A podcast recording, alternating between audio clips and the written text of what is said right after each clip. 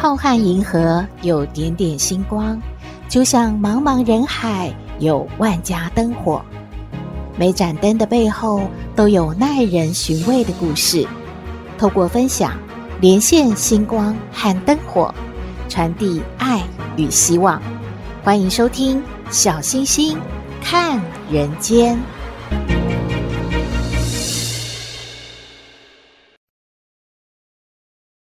各位好朋友，大家好，大家平安。最近小星星经过了一些商店，就听到好熟悉的音乐哦，是什么呢？是咚咚咚锵，咚咚咚锵，咚咚咚锵，咚咚咚咚锵，恭喜呀，恭喜，发呀发大财。大家有没有印象啊？真的是从小听到大，听到这个音乐一播放呢，就感受到哦。快要过年了，过年的气氛越来越浓了。说到过年呢，上一集节目有和大家讨论到，就是上班族在过年前呐、都会被老板邀请去吃尾牙嘛。但是现在有疫情啊，所以很多的公司呢选择不办尾牙了，避免群聚。那么另外一项最关心的事就是什么？年终奖金呢、啊？年终奖金啊，说起来真的是几家欢乐几家愁呢。有的企业没有受到疫情的影响，所以呢，上班族辛苦了一年，可以呢荷包满满，让老板呢真心诚意的用钞票来感谢你。但是也有的企业呢，特别是呃传统的什么小吃啊这些产业哦，真的是很不理想呢。所以啊，即使是到了年底呢，可能也没有什么年终奖金能够呢让这个公司啊勉强的维持下去，大家啊还能够在年后继续的上班。其实很多的好朋友都说，这样啊就要感恩了。有钱没钱，总是要过个好年嘛，在于啊心情有没有快乐喽。嗯，吃多。吃少、吃好、吃坏，也都是一种选择嘛。重点呢是能够团圆在一起。不过因为疫情的关系，其实呢政府还是鼓励大家尽量不要南北的串联哦。当然知道啦，大家都已经闷得很辛苦了，很想要呢趁着这个年节假期啊出去走走。不过当然还是要注意防疫的。因为如果有了群聚，然后又造成一大堆感染，其实啊，辛苦的还是我们民众们呢。所以小星星还是要不厌其烦地提醒大家，就是口罩戴好，勤洗手，常常呢要消毒，嗯，保护好自己，也要保护好家人哦。农历春节啊，即将到来嘛，很多好朋友都说，哦，这一年才算是呢。过完了，因为阳历的这种年度的更换呢，很多企业啊，或者是个人都会觉得那只是在日历上呢过完了十二月三十一号。不过农历年呢，才是一个年的交换，甚至呢还有生肖的更替。像今年呢，过完农历年呢，就是正式的进入了虎年了。所以很多的祝福就有虎虎生风啊，还有诶虎头虎脑应该不算啦，反正啊就是跟虎威啊，然后可以发威发福发发发，很多的祝福呢都开始出现了。当然呢，还有很多的感言也会在这个时候呢，特别的想要抒发。小星星在农历的除夕会陪您一起守岁哦，还是期待各位好朋友赶快的想一想，有什么想要跟大家分享，或者是想要说一说这一年的感受的，再让小星星帮您读出来，和我们所有的听友们分享。期待您赶快的和小星星说一说喽。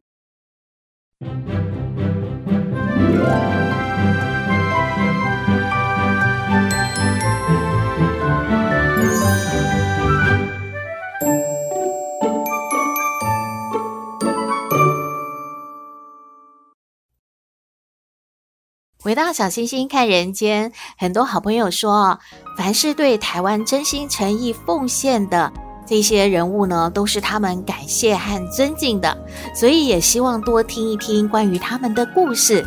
好的，您的意见呐、小星星收到了。今天要为您介绍的是谁呢？这一位啊，您一定也不陌生，他就是有饭店教父之称的严长寿。严长寿他是民国三十六年出生的，在二十八岁的时候，虽然只有高中毕业的学历，却当上了美国运通的总经理哦。三十二岁成为亚都丽致饭店的总裁，在一九九七年他就。把自己奋斗的故事写成了一本书，相信大家都看过或听过，非常有名的《总裁狮子心》。出版之后啊，立刻就成为出版界啊最畅销的管理励志的丛书了。后来，当然他也陆续了写了好几本书。在一九九八年，他担任了圆山大饭店的总经理。在二零零九年呢，因为有莫拉克台风侵袭台湾。造成了五十年来伤亡最惨重的水灾，严长寿就和好的朋友们呢商量一下，该怎么样的继续帮助台湾这块土地呢？他就在二零零九年的年底呀、啊，成立了公益平台基金会，在二零一一年呢，还在台东的一所私立学校担任了董事长。二零一零年，他年纪渐渐大了，也罹癌了。不过住院前啊，他的心态非常好哦。他把遗嘱写好了，遗嘱哦有两个重点。第一个呢，就是叫他的一双子女呢，相信他离开这个世界是没有一点遗憾的。第二呢，是千万不要有任何的什么。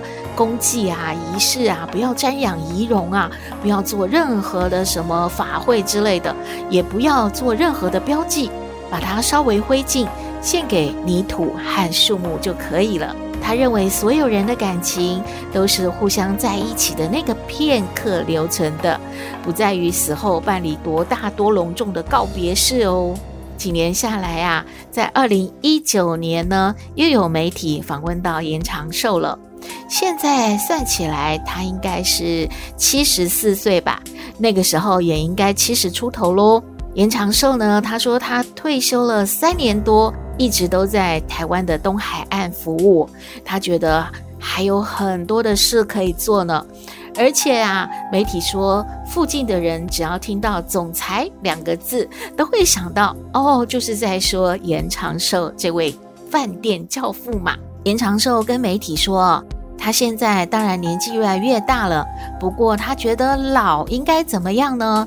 他说现在的老应该是酷老，就是很酷的那个酷哦，酷老。老啊，要老得健康。他说我一定要保持健康，因为我还有使命没有完成呢。起码一定要让自己身体健康，不要带给子女烦恼。还要把余生呢，通通奉献给台湾这块土地哦。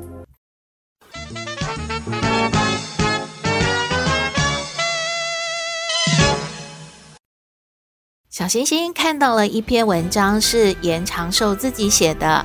这篇文章叫做《拥抱天空下的星子》，这应该是他在担任亚都丽致饭店总裁的这段时间。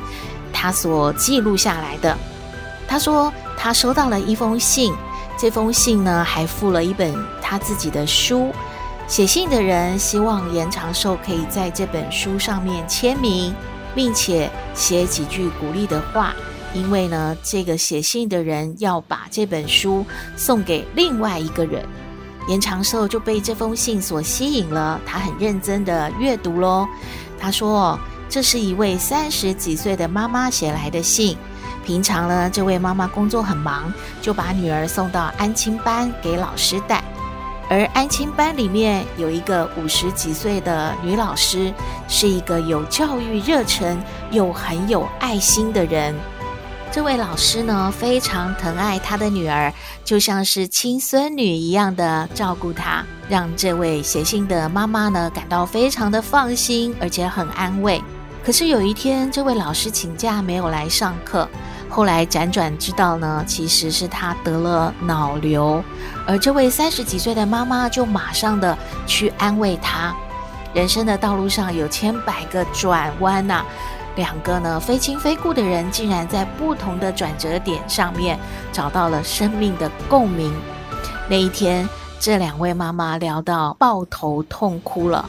有感于这位老师为自己的女儿付出了很多嘛，而且那么爱自己的女儿，这位年轻的妈妈就对老师说了：“以前你照顾我的女儿，现在请你把我当做你的女儿，换我来照顾你，好吗？”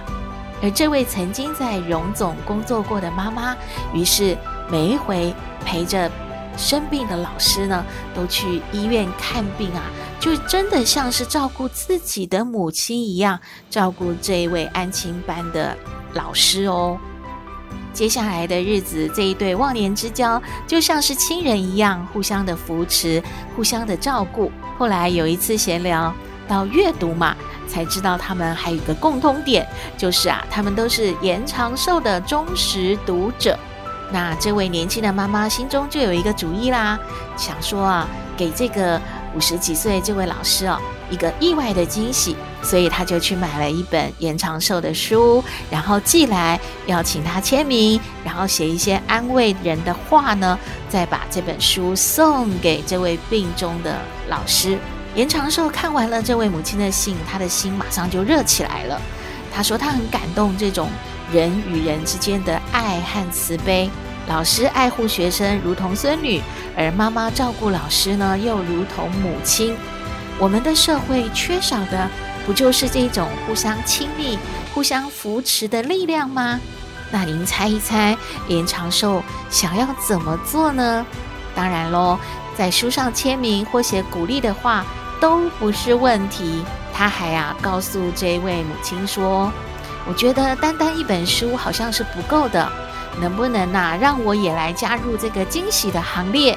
由我来做东吧，请你们一起到我们台中的雅致酒店来住宿一晚，当晚我也会出现哦。然后我们一起有一个晚餐的约会，这样您看好不好呢？”而这位母亲啊，收到信之后真的好惊喜哦！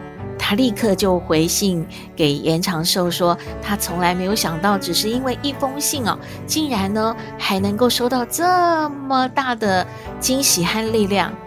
当然，他们就跑到这个台中的饭店呢，和严长寿来个餐会。因为啊，这个安庆班老师他治疗肿瘤必须要开刀接受化疗嘛。所以好不容易呢，辗转的拖着这个比较虚弱的身体，终于呢和严长寿能够见面了。而他呢，看到这位虚弱的老师，还有这位年轻的妈妈，他感觉到哇，这真的是太感人了。而且他觉得这位年轻的妈妈和这一位安亲班老师都是了不起的。他其实不用接受他们的感谢，因为他只是花了一天晚上的时间陪他们而已，而他们俩的付出呢，岂止是时间？严长寿呢，很感慨地说，他和这两位母亲见面，表面上像是他是鼓励了这两位妈妈，可是他心里很清楚，被鼓励的人是他自己。他听着这两位呢，和他分享自己的心情。分享他们那种人与人之间的关怀和信赖，而这些丰厚的情感，他们毫不吝啬的都给了严长寿。所以严长寿说他真的超感动的。事实上，为什么严长寿会有这么多感慨呢？因为当时啊，他正面临了。很大的一个压力，包括呢，有花莲的乡亲要北上来对他们饭店做举牌的抗议，还有一些其他的举动，让他都觉得哇，真的要怎么去面对自己事业上的这一些重重的关卡呢？可是他觉得眼前的这两位妈妈是帮助了他的，让他看到了人心之间真诚的一面。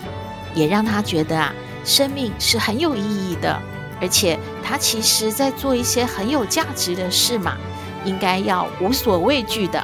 严长寿呢，最后说了：“我看着他们的笑容，即使知道隔天我会看到为了酥花糕，或者是某些不同立场人物的表达，或者一些抗争，但是这两位妈妈的笑呢，让我觉得世界还是没有那么悲观的。”即使是面对与自己看法不同的人，也还是值得多付出一些宽容和体谅的。故事说完了，小星星还是想起了那一句老话：“助人为快乐之本。”人生难免高低起伏，上上下下嘛。如果真心诚意的去帮助别人，回头再看看，是不是有一些事没有那么让自己揪心难过呢？您觉得呢？欢迎您和我们分享今天的故事，希望您喜欢。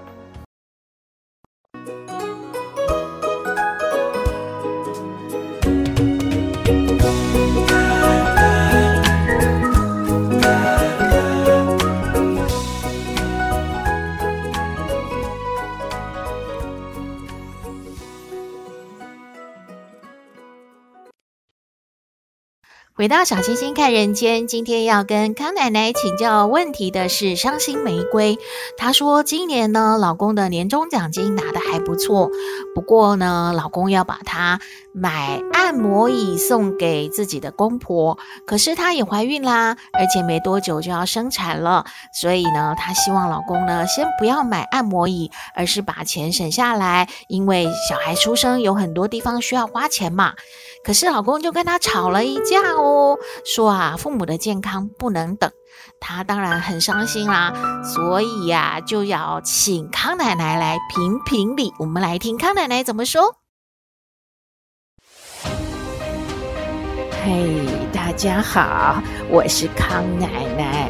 上不知天文，下不知地理，不过你问我什么问题，我都能回答你。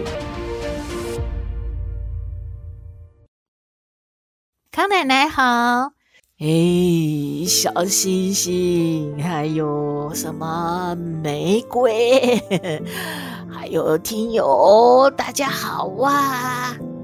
康奶奶，您说说看嘛。老公说父母的健康不能等，那伤心玫瑰说孩子要出生了也不能等，都要用钱嘛。那到底该怎么办呢？哎，这个玫瑰别伤心了，有什么好伤心呢？康奶奶啊，是老人，老人呐、啊，私心的感觉啊。哎，孩子孝顺我们是件好开心的事，买个按摩椅过年哦。哦这个啊，又不会到处去趴趴走啊，在家里头按摩按摩，好舒服哦。啊，不过孩子也要当爸爸妈妈啦，也很需要用钱。所以呀，康奶奶感觉，要是我嘛，我就谢谢了哈。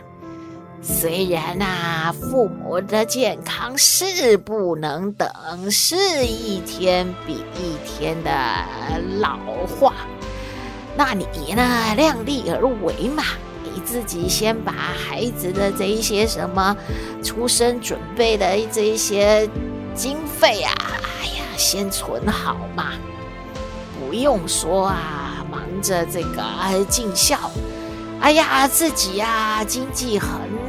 局促，那父母也不高兴，不开心，怎么按摩都不会舒服嘛。要是啊，你手头宽裕，哎，那我觉得这个玫瑰就要啊，支持老公的孝心嘛。确实啊。这个父母亲能够享受我们对他的这个孝顺，也没多少年嘛，是吧？那么夫妻两个人呢、啊，就好好商量一下，看看自己家里头啊，能力够不够嘛？哎呀，不要啊，打肿脸充胖子也没有什么。非要怎么样才叫做孝顺嘛？是吧？这种年终奖金的事啊，都是啊多出来的福利。坦白说，也不会每年都那么好嘛。有时候啊，这个要啊，哎，饱的时候想想，饿的时候多有一点预备呀，比较的放心。唉，不要啊，为这种事啊吵来吵去啊，商量，好好商量。康奶奶常说的那句话是什么呢？小星星，你说说看啊！哎呦，不就是那一句“一家人好商量”吗？啊，就是一家人不好商量嘛！康奶奶这么久了，你都不知道吗？哎，嘿嘿嘿，啊，康奶奶就感觉一家人不管怎样都得好好商量嘛。给这个玫瑰参考哈。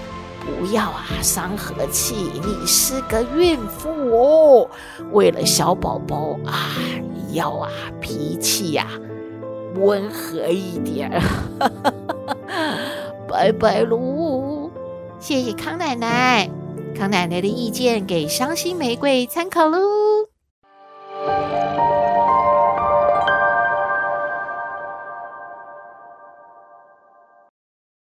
回到小星星看人间节目接近尾声了，我们来听星星喊话站。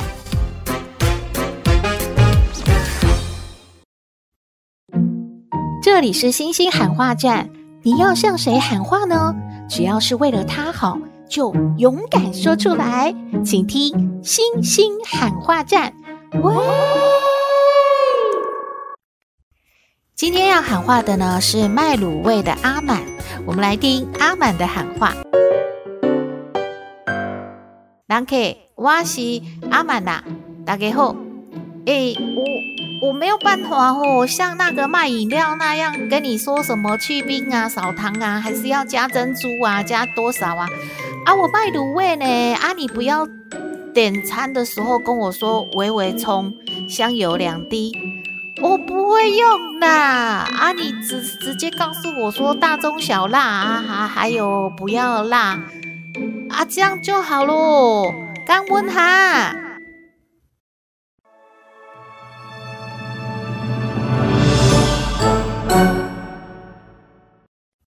嗯，现在啊，一切都讲究克制化嘛，真的也是辛苦了这一些摊贩小吃的老板们喽。今天节目就到这边了，您有任何的建议都欢迎您写信给我们，我们的信箱号码是 skystar 五九四八八 at gmail.com，也请您在 Podcast 各平台下载订阅小星星看人间节目，一定要订阅哦，您就可以随时欣赏到我们的节目了。也可以关注我们的脸书粉丝页，按赞追踪，只要有新的节目上线，您都会优先知道的哦。祝福您日日是好日，天天都开心，一定要平安哦。我们下次再会喽。